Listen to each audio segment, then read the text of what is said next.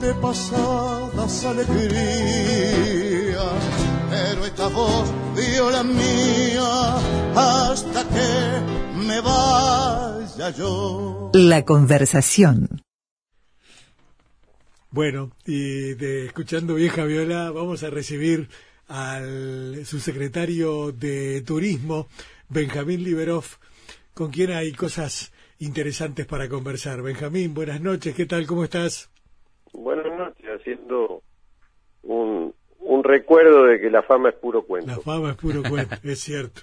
Si será cierto, Benjamín, si será cierto.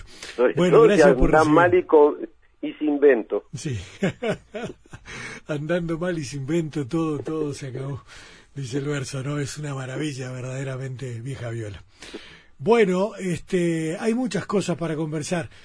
Obvio, estamos a punto de arrancar el verano y ese es todo un tema, naturalmente. Lo que está pasando en Argentina es un. Bueno, ahí lo que está pasando es que andan sin vento. Allá sí que andan sin vento y se les complica, ¿no? y ahí la fama es puro cuento. Sí, totalmente. Pero bueno, genera preocupación de este lado, naturalmente, porque todos sabemos la importancia del público de los hermanos argentinos en lo que tiene que ver con, el, con, la temporada, ¿no? ¿Cómo lo están viendo allí en el Ministerio, Benjamín? Bueno, nosotros veníamos viendo, porque tú dices está por comenzar la temporada, para nosotros la, temporada ya está, ya, hace un rato, y cuando incluso allá por abril del 2018 tomamos la medida de prolongar los beneficios a los turistas y luego en octubre ratificarlo hasta abril del año que viene, y por otro lado buscamos que los precios de los supermercados se mantuvieran congelados en una canasta turística y buscamos este, algunas otras acciones para facilitar a los argentinos y a los turistas llegar a nuestro país en condiciones de competitividad porque bueno estábamos previendo que esto iba a pasar. Lo raro hubiera sido que, que no hubiera pasado en un país donde no tienen los dólares para pagar la deuda. Entonces hoy la clase media argentina mira cómo llega a fin de mes. Así que desde ese punto de vista hemos tratado de, decirle, bueno, una semana en, la Argentina no le cuesta más que estar aquí.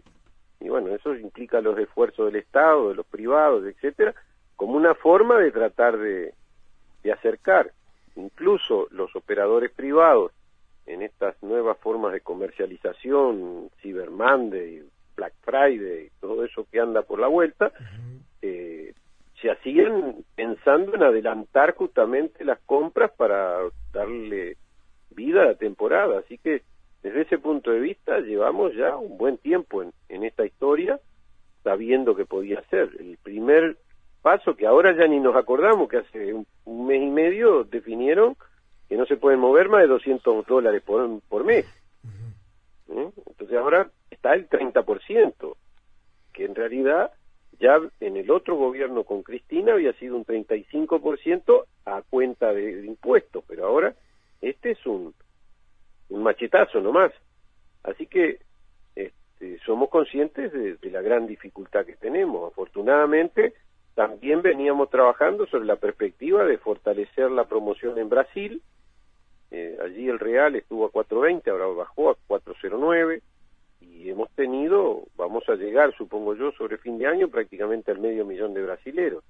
No son los dos millones y medio de argentinos, pero este, nosotros, aún en estas condiciones, eh, tenemos más de, millón y medio de argentinos que han visitado en lo que va del año.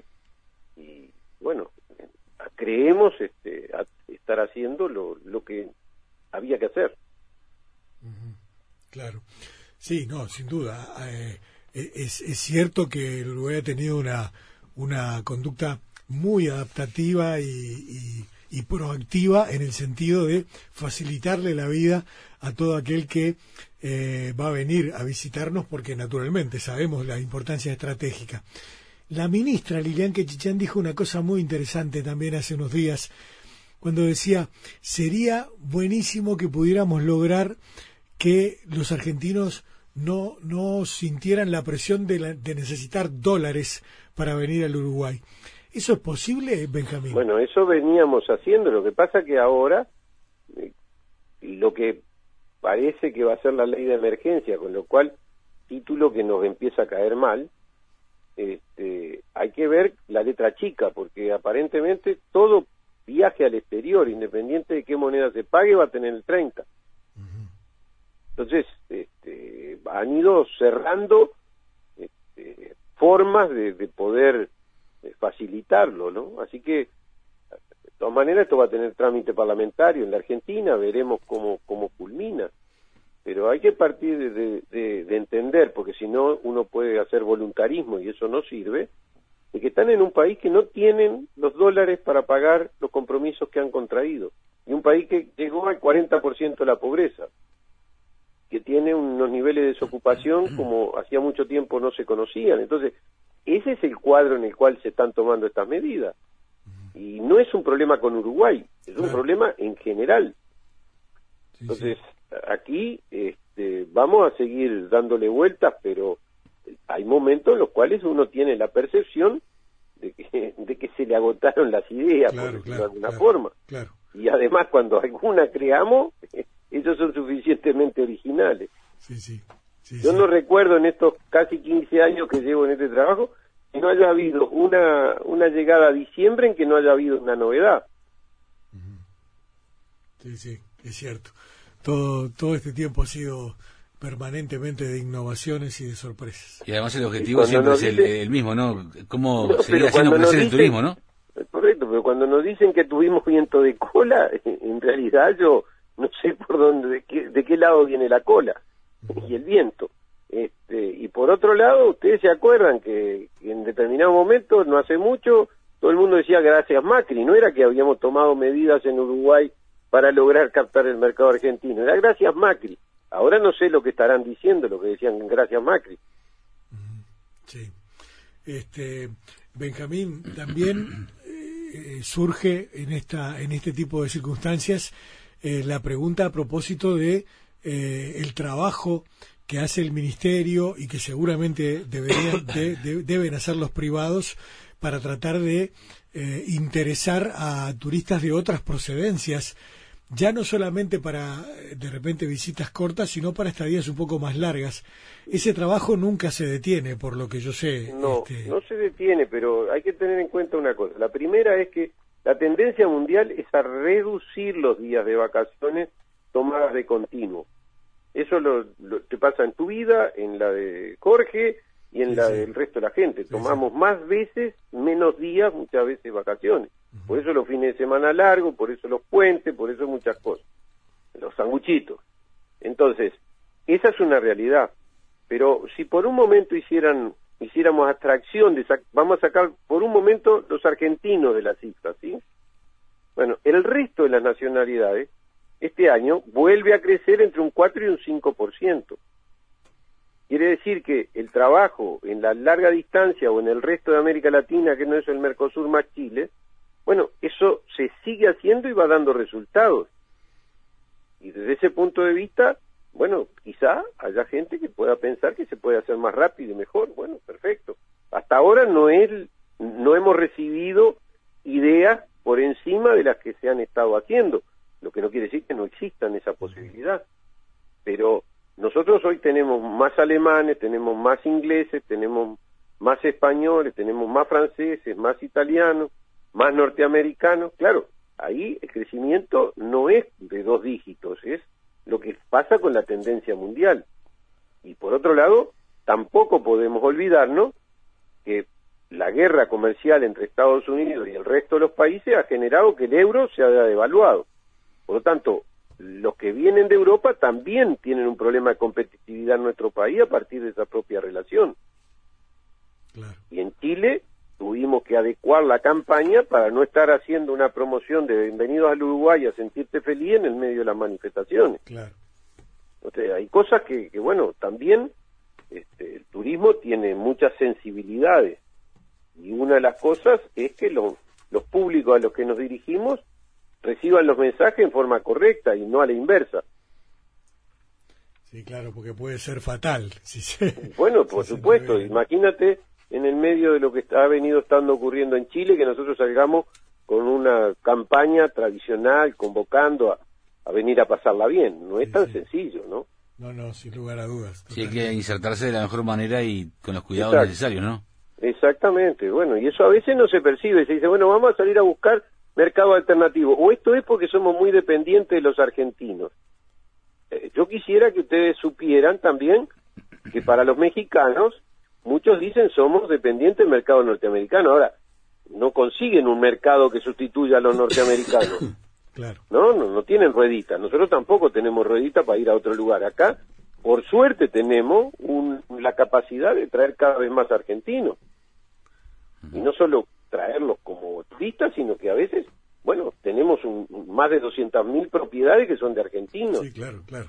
Y eso mm, hay que tomarlo para trabajarlo bien, aprovecharlo y que sirva para generar fuente de trabajo, para que sirva también para, para intercambiar con, con, esas experiencias familiares que todos tenemos de una manera u otra con, con el pueblo argentino y que en definitiva eso nos, nos ayuda a tener a su vez más turistas. Sí, Pero lo mismo pasó en Brasil. Nosotros hace 10 años teníamos unos 170 mil brasileros que pasaban, hacían frontera, hacían migración. Hoy tenemos casi 500 mil, más 100 mil que vienen en los cruceros y tenemos otros 250 mil que vienen a la frontera seca. o sea, bueno, hay que trabajar para tratar de llegar a un millón de brasileros, como hay que tratar de trabajar para tener alrededor de medio millón, estamos cerca de 400, llegar a medio millón de otras nacionalidades que no son el Mercosur más Chile. Entonces, esas cosas son miradas de, mediano y largo alcance.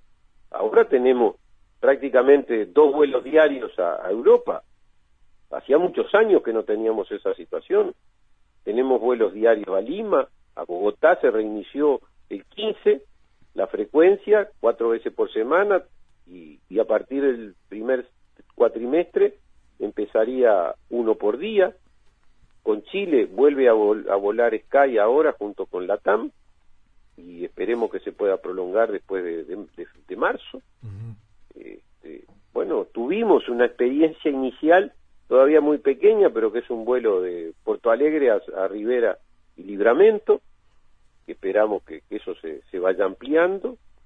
Entonces, se ha trabajado en función un poco de lo que ustedes me, me, preguntaban, de cuánto se trata de hacer para atraer otros mercados y otros públicos que no son eh, el argentino. Y bueno, y eso se hace. Ahora, lo otro es si yo estoy a 50 minutos de Buenos Aires con un ferry o a dos horas Montevideo. Bueno, estoy al lado de un polo emisor de 12 millones de personas. Eso es una, es agua bendita, es una bendición. Hay que, trabajarlo permanentemente, no importa que, sea eso. Lo mismo pasa con Río Grande do Sur. Esas son dos canteras en las cuales hay que seguir trabajando y paralelamente ir haciendo lo otro. Con cierta base seguir construyendo. Y casi nada de base de ahí, ¿no? Eh, bueno, eso es lo que nosotros creemos que ha pasado. Al mismo tiempo, el Uruguay tenía este, en, en su litoral, de lo único que se hablaba de turismo era del litoral. Bueno, ya tenemos en todo el territorio nacional. Por supuesto que el litoral es lo que pesa más y es muy importante. Pero hoy el anglo genera, a partir de haber sido declarado patrimonio, unas nuevas frecuencias en, en, Río Negro, tenemos el pájaro pintado en el corredor del río Uruguay, tenemos de alguna manera lo que significa el turismo de compra en Rivera y en el Chuy, tenemos lo que significa los turismos, los alojamientos en los espacios rurales y de naturaleza. Estamos tratando de, que efectivamente lo que tiene que ver con, con lo náutico, los kayaks, las canoas, eh, lo que pueden ser las pequeñas travesías como el catamarán 1 en Soriano, etcétera, se vayan transformando en alternativas para un país que nunca miró el turismo náutico como una alternativa. Y bueno, lleva su tiempo este, construir algunas cosas. Por eso el dicho campero, el otro, no por mucho madrugar amanece más temprano, tiene su razón de ser. El otro, la otra fuente de críticas muchas veces, y particularmente desde el Partido Nacional, eh, eh, tiene que ver con el tema de el, país caro en dólares, ¿no? El Uruguay caro en dólares y sobre todo con relación al, resto de la región. ¿Cómo lo están viendo ustedes, Benjamín? Mira, lo primero que hay que decir es que hasta abril del 2018, en que la Argentina se, se descalabró, el Uruguay venía con cifras superiores al 2007, que había sido el año récord. Por lo tanto, desde ese punto de vista, yo relativizo el, tema de la competitividad por el dólar. Eso no quiere decir que nosotros estemos regalados ni baratos. En un país donde efectivamente los derechos de los trabajadores valen, no es lo mismo que Paraguay, o no es lo mismo que el trabajo esclavo en algunos países de América. Entonces, desde ese punto de vista, yo creo que, que hay que, a cada uno le toca la porción que le toca, del punto de vista de que yo quiero tener las leyes sociales, la defensa de los trabajadores, al mismo tiempo que dar servicios de calidad. Ahora, si los empleadores muchas veces prefieren no tomar a alguien que estudió turismo para pagar menos salario y creen que se puede tener dar buenos servicios, entonces esa ecuación no cierra tampoco. ¿eh? Casi una pregunta obligada. ¿Cómo están transcurriendo las primeras horas de la transición con el gobierno que, viene? Bueno, nosotros entregamos la documentación solicitada por el presidente de la República y para nosotros eso comenzó la transición. Eso significa entregar la documentación de lo que se ha venido haciendo, intercambiar a las preguntas que nos eventualmente surjan la información y las respuestas que podamos dar Hoy este, lo que hicimos fue hablar referencia a eso. Ellos recién habían recibido anoche la documentación, por lo tanto ni lo habían leído. Estuvimos intercambiando en forma muy, muy abierta, sin ningún tipo de inconveniente.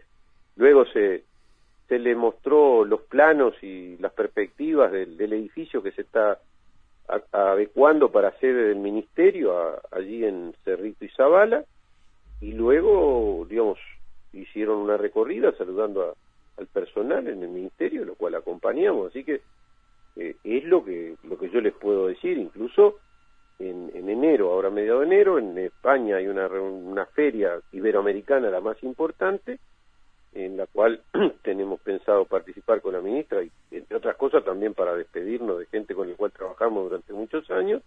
Y invitamos al, al ministro designado para que si quería acompañar en el marco de lo que corresponde a la transición, que venga y, nosotros ayudar a, hacer las presentaciones que correspondan, porque en definitiva, ojalá lo hagan mejor que nosotros, porque eso significa que el Uruguay va a estar mejor. Sí, claro, eh, sin duda. Este, y es, muy bueno ver a los equipos mixtos trabajando como hemos visto durante toda la jornada de hoy y seguramente veremos en adelante porque la vida sigue, el país sigue, hay que seguir trabajando y construyendo, ¿no? Bueno, en eso eso es lo que tratamos de hacer. Perfecto. Este, ¿Cuáles son, Benjamín, eh, a tu juicio entonces, las prioridades de trabajo ahora, en lo inmediato, para esta temporada que ya está en marcha este, y eh, de, aquí a lo que va a ser seguramente el cierre allá por marzo o quién sabe después de, Semana de Turismo y demás, ¿cuál será la tónica de este, de este verano y de este tiempo que estamos transcurriendo ahora? Bueno, me da la impresión que las cosas con las que habíamos venido trabajando son las que hay que ir seguir implementando más allá de, estas este, no buenas noticias llegadas de la Argentina, pero nosotros tenemos ahora que estructurar los programas de cobertura del verano por parte de la televisión Bandeirantes durante todo enero y febrero. Son las delegaciones de periodistas o agencias de viaje. Yo hoy mismo me reuní con 12 agencias de viaje de Colombia que vinieron en el vuelo y se van mañana. Eh, tenemos en, durante carnaval también que traer algunos periodistas a nivel internacional para las llamadas sobre todo y seguiremos también tratando de que vengan algunos medios alemanes que, estaban planteados, e italianos, para, para cobertura en la segunda quincena de enero. Y luego lo que tenemos es seguir eh, el edificio que está en construcción, hay que seguir haciendo las obras, hacer los llamados, ahora viene la licencia de la construcción. Este, y por el otro lado tenemos todo lo que ha significado, significa el tener los cuidados necesarios para que la temporada de cruceros siga como se ha venido previendo, con un crecimiento del 20 al 25% de atraques en, en Montevideo y sobre Punta del Este. sí. ¿Vamos a la tanda? No, no, no. Mira cómo conoce el programa Benjamín, ¿eh? lo tiene manchado, lo tiene manchado. No, sí, eso fue un dedo que se escapó, ¿viste? Este, bueno. No, está bien, yo creo que, que por hoy es suficiente para la audiencia sobre estos temas, pero en todo caso, este, creo que, que hay que seguir mirando que hay que la vida tiene que continuar y mejorar la calidad de vida de todos los uruguayos tiene que ser el norte. Y el desarrollo el desarrollo turístico el desarrollo turístico se ha consolidado entonces como una política de estado. Bueno ahora vamos a ver lo que lo que hacen los que vienen. Nosotros hicimos la marca Uruguay Natural es política de estado el, mirar el 2020 luego el 2030 nosotros cuando iniciamos la, labor en el Ministerio de Turismo en el 2005 habían 190 trabajadores, hoy son 156, o sea que bajen el costo del Estado no nos aplica. Y por otro lado sabemos que si antes ingresaban 540 millones de dólares y ahora casi 2.000 millones, con esa misma cantidad de funcionarios, bueno, hay áreas como tiene que ver con las nuevas tecnologías, las redes sociales, lo que es la, región, la gestión territorializada del turismo, etcétera, que requieren eh, el ingreso de personal capacitado. No, no se puede decir alegremente bajen el costo del Estado y creer que eso es cierto porque no les gustan algunas cosas. Claro. Eh, ¿Les preocupa, Benjamín, eh, el hecho de que de repente se desarticulen o... No, a mí me dolería más que preocupar. ¿Les duele, les, les, dolería entonces? A ver, si, se, si el turismo social deja de funcionar, a mí me dolería. Yo creo que a los uruguayos también. Claro si el haber empezado a tener personal para poder trabajar con las intendencias por regiones, más cerca de los territorios, haciendo pequeñas inversiones como se han hecho en Conchillas, como se han hecho en, en Malabrigo, en Cerro Chato, en la colonia Juliarévalo, en Belén, en Constitución, me dolería. ¿Qué quiere que le diga? Eso me parece que, que sí, me dolería como le dolería a los propios habitantes de esos lugares y a los uruguayos. Si se vuelve para atrás con una política de promoción que no tenga en cuenta las nuevas plataformas digitales y que las aproveche en tiempo real como se está haciendo ahora, controlando a quienes le estoy llegando y cada 12 horas cambiando los mensajes en función de los que dan más resultados, bueno, me dolería, porque ahí también va la plata de los uruguayos, que, o sea que desde ese punto de vista no es un problema de, no es un problema de preocupación, en ese caso va a ser de dolor, porque habrá nuevas autoridades y se hará determinadas cosas que las autoridades las votó los uruguayos y tendrán que asumirlo. Claro, pero eso también supone reconocer aquello que están dando bien y que y que se puede potenciar hacia el futuro también. No quiere decir que haya, que, haya que arrasar con todo. No es a mí que me lo tienen que decir. No, no, no. Digo porque de repente, ah, eh, porque hemos escuchado mensajes como tratando de llevar calma, ¿no? En el sentido, ¿no? Acá este, políticas sociales no se van a tocar, los consejos de salario van a continuar, este, eh, ¿no? Como que eh, no hagan olas, parecería ser el mensaje. Aunque ahora uno tiene la sospecha de que no va a ser así. A ver, Antonio, ustedes me preguntaron si me preocupa. Yo digo que no es que me preocupe, me duele. Espero que no sea así por el bien de los uruguayos. Así como de pronto se implementan tres o cuatro cosas que nosotros ni las habíamos imaginado y que, hacen un bien bárbaro. Bueno, fantástico. Sí, sí. Sí, sí, lógico, eso también puede pasar sin lugar a ningún tipo de dudas. Ahora, lamentablemente, algunas señales que tenemos no van por ahí, ¿no? Este, bueno, está bien, pero ahora lo que hay que hacer es seguir procurando, por lo menos hasta el 28 de febrero, de que ande lo mejor posible. Claro, perfecto. Benjamín, bueno, te agradecemos muchísimo por este rato y por la charla y la información. No, por este, favor, al contrario, las órdenes y para ustedes y la audiencia todo lo mejor en esta fiesta para sus afectos, que, efectivamente el 2020 sea un buen año para todos los uruguayos. Igualmente, ojalá que así sea. Un abrazo muy grande. Gracias, Benjamín, un abrazo Hasta luego, gracias.